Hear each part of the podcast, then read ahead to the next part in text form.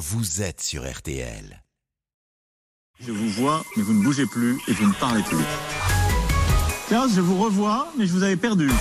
Là aussi, on a un petit problème de 5G. Euh, une nouvelle visioconférence maintenant dans RTL. Bonsoir avec Alex Vizorek qui donc nous a euh, rejoint. Cher Alex, vous souhaitiez commencer ce soir par une affirmation. Eh oui, Julien, je vous le dis, mes chroniques sont exceptionnelles. vous ne sentez pas obligé de confirmer. Euh, de toute façon, on n'est jamais mieux servi que par soi-même. Écoutez, Anne Hidalgo, ce matin sur LCI. La ville de Paris est une ville bien gérée. Et ben voilà. Mais oui, mais si elle le dit pas, personne va le dire.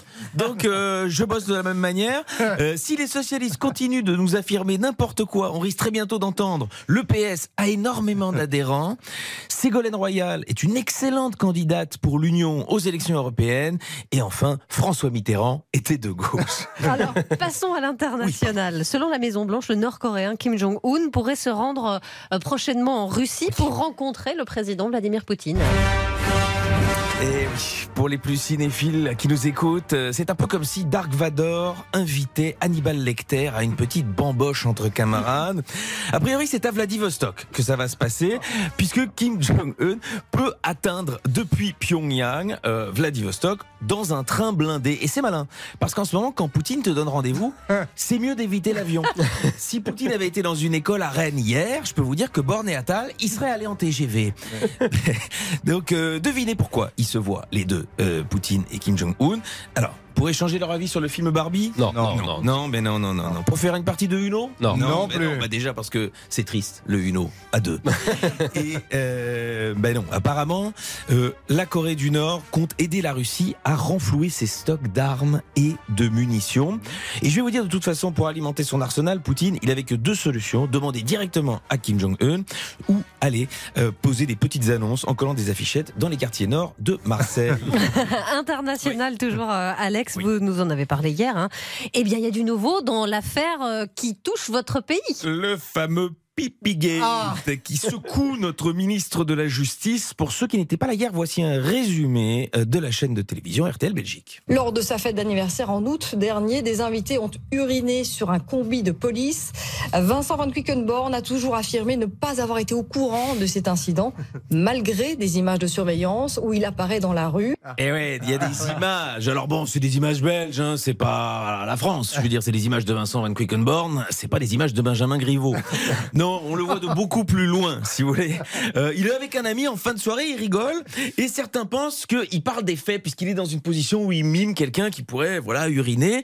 Euh, les images, il les a amenées lui-même, il les a montrées, et voici ce qu'il en dit. Pourquoi est-ce que je montre ces images Pour prouver mon innocence, parce qu'il y a une chasse, euh, chasse aux sorcières qui est en cours contre moi. Je m'incline à l'arrière, je fais un mouvement dont on peut se demander qu'est-ce qu'il faisait. Est-ce que ça démontre que j'ai eu connaissance de ce qui s'est passé il y a des heures? Selon moi, non. Non, bah non, selon lui, pas du tout. Alors aujourd'hui, par contre, il a fallu trouver une explication à cette position penchée avec une main à la hauteur de la ceinture. Oui, oui, oui. Alors il l'a donné à la presse flamande. Voici donc un extrait de la revue de presse de la RTBF Radio ce matin. Quant à ses propres gestes, Vincent Van Quickenborn les commente et sa déclaration est retenue en manchette de la Gazette van Antwerpen. J'ai probablement joué de l'air guitare. Mais non. Eh oui, Mais non. ça c'est la Belgique, mon vieux. J'ai probablement, hein, c'est même pas sûr. L'air guitare, ça tient du génie. Euh, l'air guitare, entre nous, c'est plutôt l'air con hein, Ouais. qu'il joue en ce moment. Une brève à présent. Ouais. Le vol Atlanta-Barcelone a dû faire demi-tour après deux heures de vol à cause d'un passager atteint de diarrhée explosive. Voilà, après le Pipigate, l'affaire de la diarrhée explosive. Alors, C'est coton ce soir. Voilà, une diarrhée, on sait tous ce que c'est. Une diarrhée explosive. Est-ce que l'homme s'est trompé, a interverti un suppositoire avec un Ah. feu d'artifice? On ne le sait pas. A-t-il fait une overdose de pruneaux exotiques? On ne le sait pas. Euh, mais en fait, il n'a pas pu atteindre la toilette et comme témoigne un passager, il y en avait. Partout. Oh. Bon appétit bien sûr chez vous. Euh, en général, quand un avion a un souci, on analyse la boîte noire après. S'il aurait été prévoyant d'analyser la boîte brune avant. Charmant. Et euh, pour finir, une dernière info médicale quand même. Oui, voilà une bonne nouvelle. Apparemment, une pilule contre la migraine dite révolutionnaire devrait être disponible dans quelques mois et c'est une toute bonne nouvelle. Ça veut dire que dans quelques mois, on pourra regarder entièrement les films de Bernard-Henri Lévy. Oh, merci Alex Vizorek pour cette nouvelle visioconférence. Vous restez dans le studio de RTL. Bonsoir. La fine équipe s'occupe de vous, vous informe jusqu'à 20h. Je vous rappelle notamment ce rendez-vous cuisine à venir. Le chef euh, doublement étoilé, Jean-François Piège, sera avec nous après 19h. Et puis nous allons accueillir un autre invité dans un instant, l'invité pour tout comprendre, une spécialiste de la rédaction. Exactement. Après euh, un livre, enquête sur le business et les dérives des crèches privées sous effectif, manque d'hygiène. Comment en est-on arrivé là On s'interroge dans quelques secondes. Julien Cellier, Marion Calais et Cyprien Sini. RT.